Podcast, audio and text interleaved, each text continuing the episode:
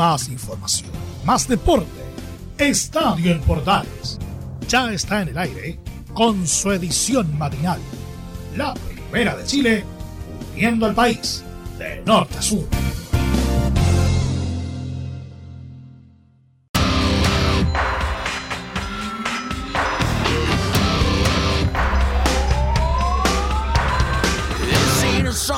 for the broken hearted.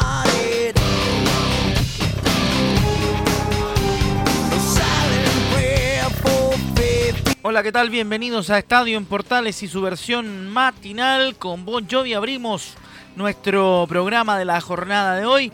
Buenas noticias tenemos para el fútbol nacional. Primero, en el sentido de que Antofagasta consigue un buen resultado frente al Atlético Goianiense de Brasil en la Copa Sudamericana. Le dio vuelta el partido, lo perdía 1-0 y lo termina ganando por dos goles contra uno. Por el lado de Colo Colo no son muy buenas las noticias. Obviamente todo el profundo lo tendremos en el central junto a Juan Pedro Hidalgo, pero lo importante de estos partidos fue que por lo menos Colo Colo pudo hacerle frente a River Plate en un, en un cotejo que realmente fue muy, muy, muy interesante. ¿eh? Tremendamente interesante, muy emotivo y, el, y eléctrico, me atrevería a decir, en un momento del encuentro. Nos tocó apoyar a nuestros compañeros que estaban ahí en el Estadio Monumental con, con uh, un montón de problemas que tienen que ver también con el vivo, pero ahí estuvimos haciendo un poco de relato también de aquello y teníamos a nuestro invitado el, el Tano Santiestero ahí también eh, de Sintonía Monumental, al lado de nuestros compañeros de Portales, haciendo el partido para la Argentina. Así que un partido interesante, un partido lleno de incidencias, un partido de los de Copa antiguos, ¿no? Este, este que jugó Colo Colo, que tuvo un desafortunado final de partido en el estadio Monumental. Los salvos sufrieron la lesión de Brian Cortés en la primera mitad y sucumbieron entre los goles de Matías Suárez y Ezequiel Barcos. Ezequiel Barco, mientras que Martín Lucero puso el descuento en el marcador. Interesante partido. Se jugó en el estadio Monumental y fue realmente uno de los partidos más atrapantes de lo que va en la Copa jugado en nuestro país por todos los antecedentes previos y también por supuesto con lo que tiene que ver eh, con el desarrollo propio de la Copa en, eh, en los eh, partidos que involucran a los chilenos. Así que ahí está nuestro breve reporte de lo que pasó en el Estadio Monumental. Todo el detalle, obviamente, ustedes lo tendrán en el Estadio Central de la jornada de hoy, que además traerá algunas novedades que le estaremos contando en el transcurso del programa.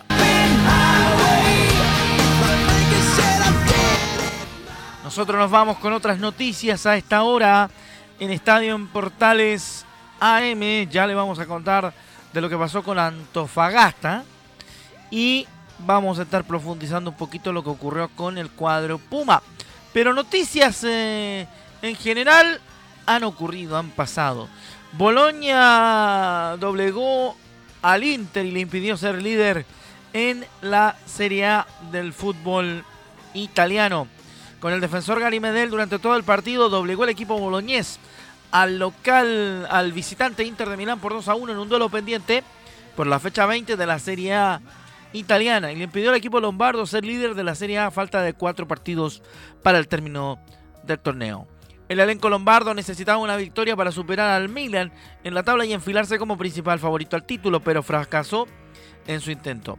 Las cosas, eso sí, no comenzaron nada de mal, pues en el segundo minuto de partido, Iván Perisic marcó un verdadero golazo para el elenco que no contó con Arturo Vidal por lesión. El equipo local iba a conseguir el empate en el minuto 28 por intermedio de Marco Arnautovic, poniendo la incertidumbre al marcador. Alexis Sánchez ingresó en el minuto 62 y aunque mostró destello de su calidad, no fue suficiente para poder ayudar a su equipo y quedarse con la victoria.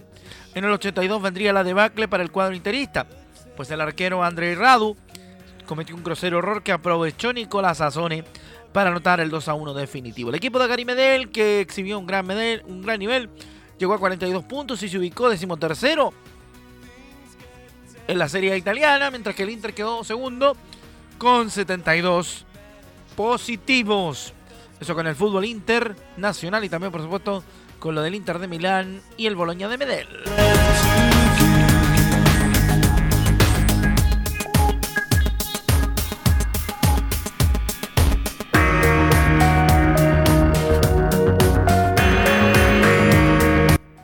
Bueno, seguimos con más información a esta hora en Estadio Portales, edición matinal. Rápidamente revisamos entonces lo que ocurrió con Antofagasta. Buena noticia porque el cuadro antofagastino le ganó, como decíamos, al Atlético Goyaniense. ¿eh? Así que cerrando la semana de los chilenos en el fútbol de la Copa Sudamericana, aunque queda un partido, ya le vamos a contar detalles, por supuesto, de aquello. La fecha 3 de la Sudamericana, el 2 a 1 de Antofagasta, con goles de Gabriel Noga en el minuto, en el minuto 47 de la primera parte para el Atlético Goyaniense. Jason Flores para Deportes Antofagasta a los 87 marcó el empate y en el 89 Manuel López puso el 2 a 1 para los del CDA. Tendremos completo reporte de nuestro compañero Juan Pedro Hidalgo en la edición central de Estadio Portales. ¿ah? Mientras tanto, que en la jornada del día martes, Everton había vencido por 2 a 1 al Ayacucho de Perú, con goles del Rorro Echeverría en el minuto 54 y el empate de Cristian Techera para el Ayacucho en el 60.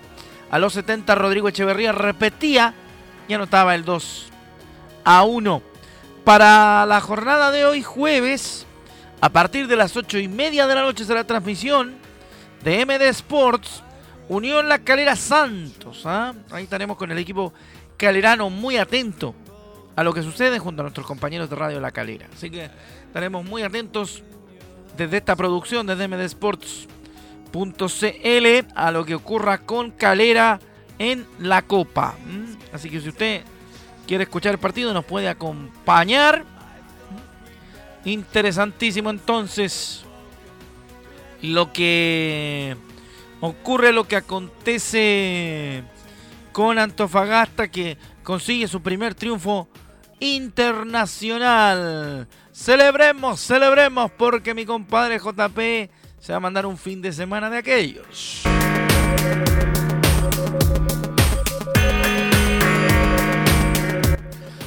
Precious de Depeche Mode desde lo que suena hasta ahora en Estadio Portales edición matinal celebrando el buen resultado del equipo antofagastino y Colo Colo sabe que tampoco la hizo tan mal para el nivel de partido que jugaba contra River Plate nada más y nada menos así que yo creo que hay que ser positivo porque el equipo de Quinteros en eh, las líneas internacionales puede hacer algo interesantísimo ¿eh? así que Estamos atentos a lo que, a lo que ocurra, a lo que suceda y por supuesto a lo que nos cuente en la edición central nuestro compañero Juan Pedro Hidalgo durante la jornada de hoy.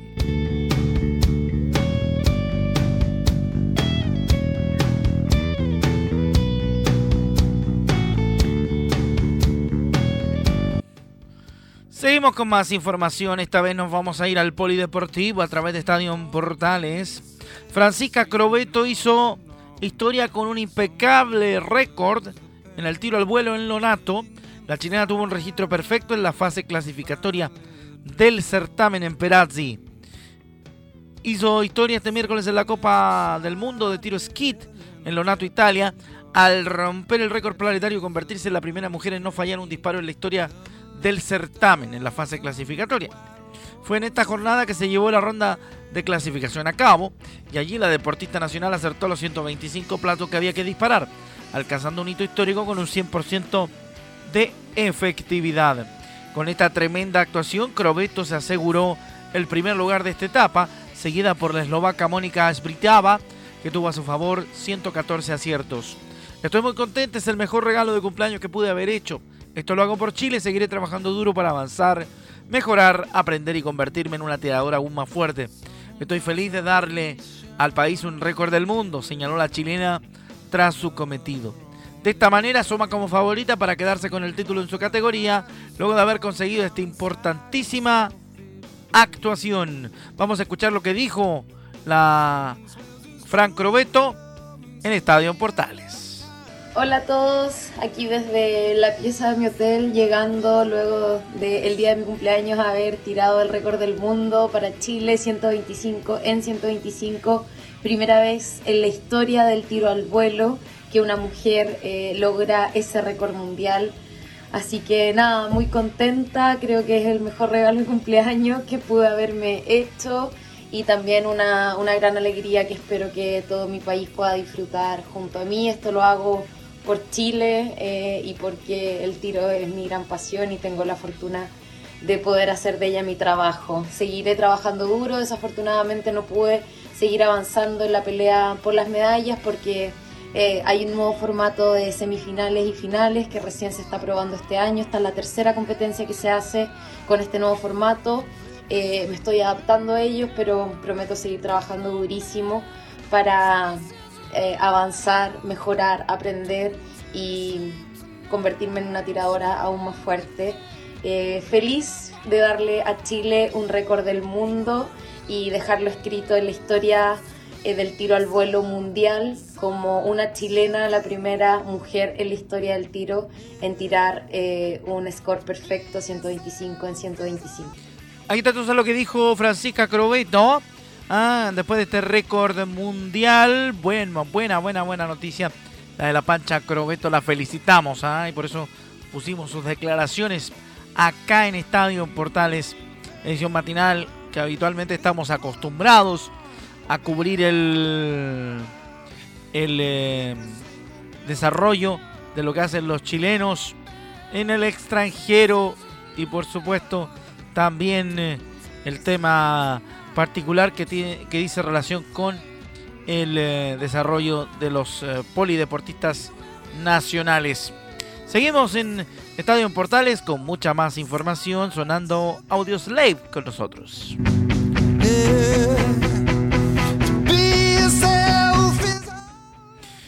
Bueno, nos metemos en un tema no tan agradable y te diría hasta penoso porque Edson Puch puso, final a su, puso punto final a su carrera tras eh, la agresión en Iquique. El delantero Edson Puch anunció en sus redes sociales el final de su carrera luego de que vivió desagradables episodios en eh, Deportes Iquique. El Ariete hizo su publicación luego de algunas informaciones que hablaban sobre su renuncia al equipo celeste luego de la salida del DT Víctor Rivero, lo que aclaró a través de un extenso mensaje. A lo largo de mi carrera nunca había experimentado una situación como la que estoy viviendo en la actualidad, por lo que me parece necesario aclarar ciertos aspectos, dijo el ex Universidad Católica en su cuenta de Instagram.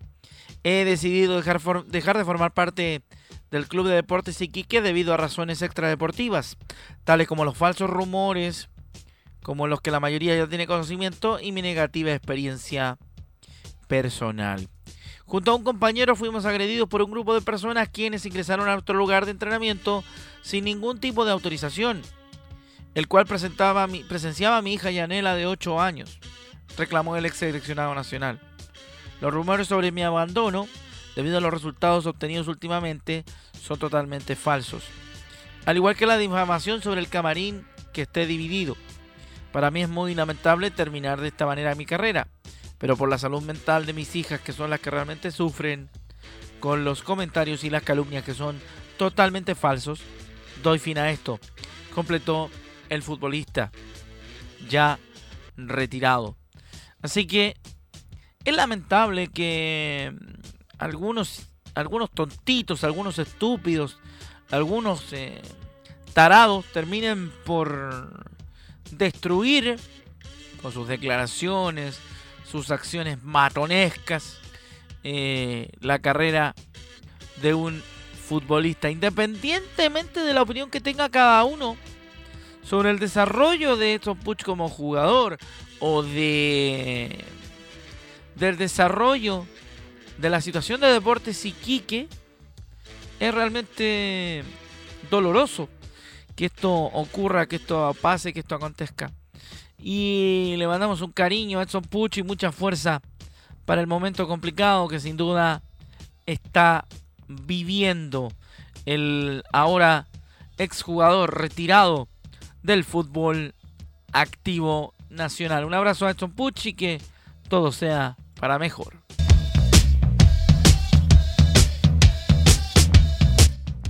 Seguimos con más información en Estadio en Portales, edición matinal de día jueves. Rápidamente nos metemos en, en, una polémica interesante que tiene que ver con el tema de la Universidad de Chile. El ministro Giorgio Jackson, ministro de las Express, se refirió a la llegada de Cecilia Pérez al directorio de Azul Azul, concesionaria que administra la Universidad de Chile, criticando el arribo de la ex ministra del Deporte a dicho cargo. El problema con este nombramiento en general es que alguien pasa a ser de pasa de ser el regulador a ser el regulado, dijo el ex dirigente estudiantil y ministro de Estado a Canal 13. Cuando en un tiempo corto de plazo eh, se pasa de un cargo a otro, es complicado, dijo el ministro. Si uno es director de una AFP, no pasa a ser ministro del Trabajo. Si eres ministro del Deporte, no pasas a ser director de una sociedad anónima deportiva, agregó el ministro. Finalmente apuntó a que siento que esto es un tema que tiene que ver con la transparencia de potenciales conflictos de interés. Es complejo que no esté mejor regulada esa parte, sentenció el eh, ministro de Estado, Giorgio Jackson, hablando sobre la inclusión de Cecilia Pérez en el directorio de Azul Azul.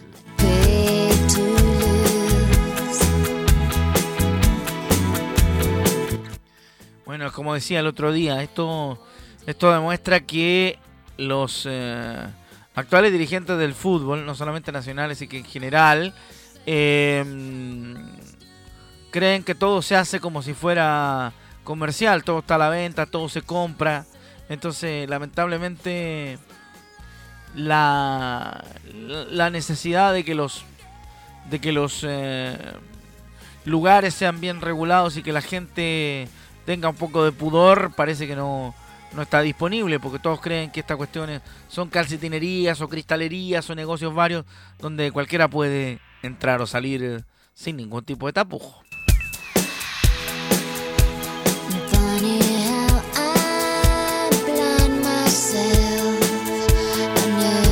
A esta hora recordamos el clásico de No Doubt.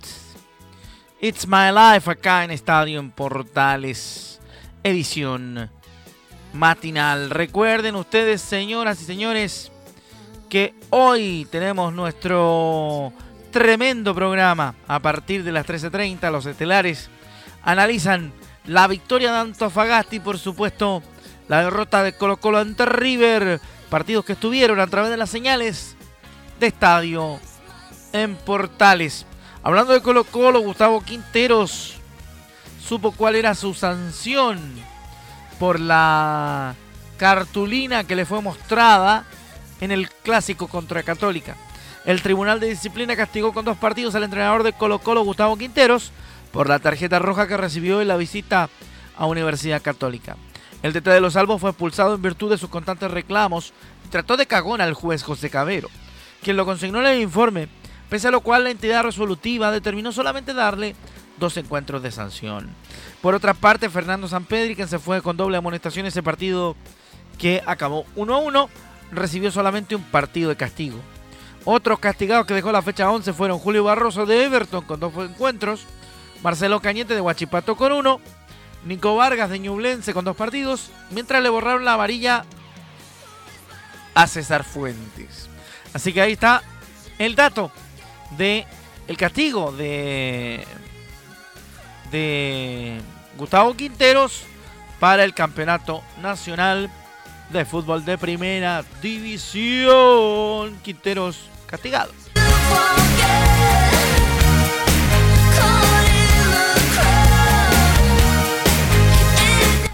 Bueno, y hablando también de los castigos y de lo que va a ocurrir con Universidad Católica y los incidentes que ocurrieron en el clásico, vamos a hacer una revisión de lo que va a realizar Estadio Seguro porque va a iniciar un eh, el estamento gubernamental iniciará un proceso sancionatorio contra la Universidad Católica luego de los incidentes ocurridos en las tribunas del clásico en el clásico ante Colo Colo en el 1 a 1 en San Carlos de Apoquindo.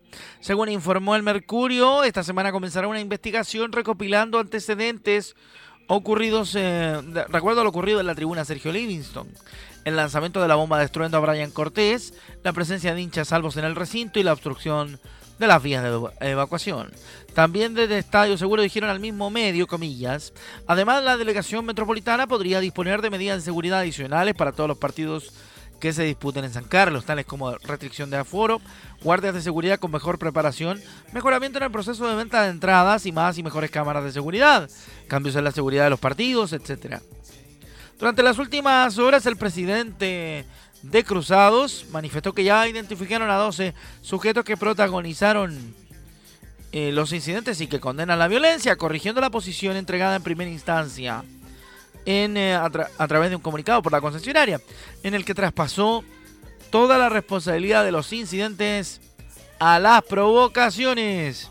Así que atención con ese dato bastante interesante que tendrá para ver ahí qué, ocurre con lo que pasará con Católica, que tendrá hoy día que jugar también partido de Copa, así que mm, estaremos atentos a lo que a lo que ocurra, suceda, acontezca. Pues vamos, vamos a estar muy muy atentos a todo lo que, lo que tiene que ver con las situaciones. Vamos con la formación que tendrá la Universidad Católica para jugar ante Flamengo, ya que estamos hablando de los cruzados. El zanahoria Sebastián Pérez en la portería. En el fondo, Raimundo El Catuto Rebolledo, acompañado de Tomás Astaburuaga. El Poncho Parot. Y el Poncho Parot también en la defensa. Cristian Cuevas, el Simbi, el otro defensor. En la zona de volantes irá Juan Leiva, acompañado de Fabián Orellana, el histórico que regresa y que fue figura fundamental en el clásico ante Colo Colo. Felipe Gutiérrez, el Pipe. Y también como volante, interesante ahí lo que hacen Pipe Gutiérrez y Fabián Orellana. Y como atacante el Chapa fue en salida, acompañando a eh, Fernando Sampedri y Gonzalo Tapia. ¿eh? Interesante formación la de Católica para medirse contra Flamengo. Un dato de los brasileros, ¿eh? un dato interesante, un dato de color eh, de lo que pasa con el equipo, con el equipo de Brasil. Porque David Luis se va a perder el partido ante los Cruzados ya le vamos a contar el motivo por el cual se lo va a perder, que es bastante curioso, permítame utilizar el término.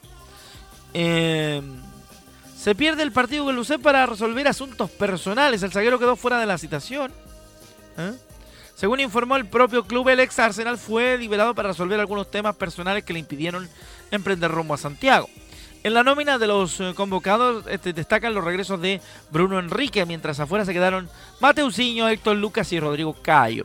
En este escenario la más probable formación del Fla será con Santos en la puerta, William Arao, Pablo, Felipe Luis, Mauricio Isla, Joao Gómez, Tiago Maya, Lázaro, Everton Ribeiro, Jorge Darrascaeta y Gabriel Baez Barbosa. El encuentro se jugará a partir de las 18 horas en San Carlos de Apoquindo y será transmisión de estadio en Portales. Así que estaremos atentos a lo que ocurre, a lo que sucede, a lo que acontece con la Católica, por supuesto, también en estadio, en Portales. Lo vamos a invitar, me voy a atrever, porque mm, tenemos pactada para la edición central de Estadio Portales. Vamos a ver si podemos eh, contar con lo que ya tenemos comprometido. Le voy a contar la sorpresa. Vamos a tener una entrevista con Fabián Cerda, el arquero de Curicó Unido, que nos va a contar la actualidad del albirrojo y también el momento que pasa el cuadro curicano como tercero del torneo y con su propia actuación como una de las mejores del campeonato de la primera división. Y antes de despedirnos, nos vamos con algo de las colonias, que son las declaraciones de César Bravo y Juan José Rivera, que dieron en la previa ante Audax Italiano. Vamos a escuchar a César Bravo. Fue un buen partido y nos arriesgamos más de la cuenta, dijo a TNT Sport. Sí, buenas noches. Eh, sí, como usted dice, creo que primero fue un, buen partido. al menos nosotros lo disfrutamos desde fuera, espero que ustedes lo hayan disfrutado de donde está y la gente, eh, difícil, cada uno en su estilo. Eh, tuvimos que revertir situaciones, buscamos, cambiamos el sistema, arriesgamos más de la cuenta y lamentablemente no pudimos sostener el 2-1 frente a un buen rival y un rival peligroso. Sí, tratamos de dar todas las variantes, pues necesitábamos ganar, queríamos ganar. Eh, creo que estaba, teníamos todas las, posibilidades para, para, escaparnos, pero bueno, situaciones de fútbol, te insisto, yo creo que también pasa por, por, el rival que teníamos al frente, como un técnico también que es estudioso y que también tiene muchos pergaminos y lamentablemente hoy día no pudimos conseguir la, victoria que, nosotros queríamos.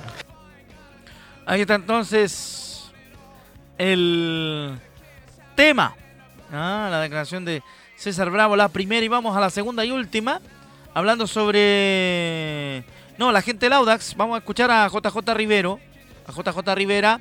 Vamos con el resumen del partido por JJ Rivera. Lo tomamos como, el partido importante que, es.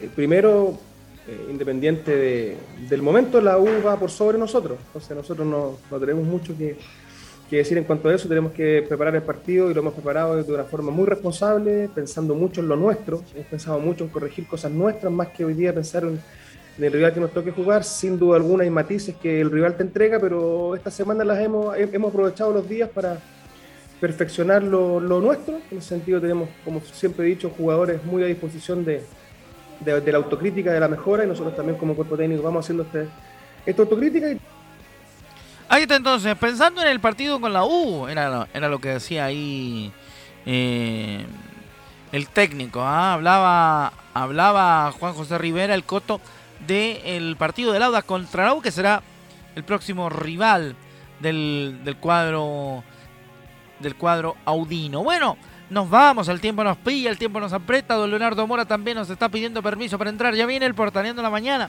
Ha sido un gusto acompañarlo esta semana en las dos ediciones de Estadio Portales que me han correspondido y también, por supuesto, a nombre de toda la producción de MDSports.cl para este programa.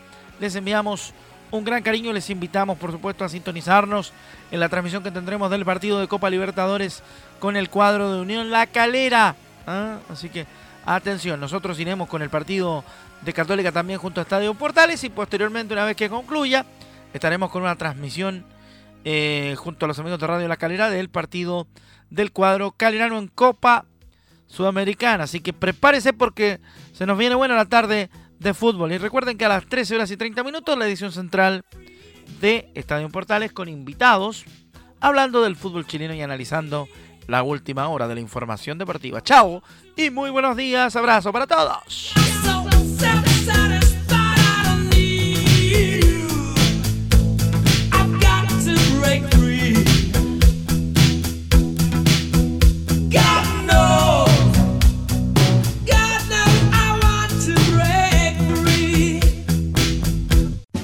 Más información, más deporte.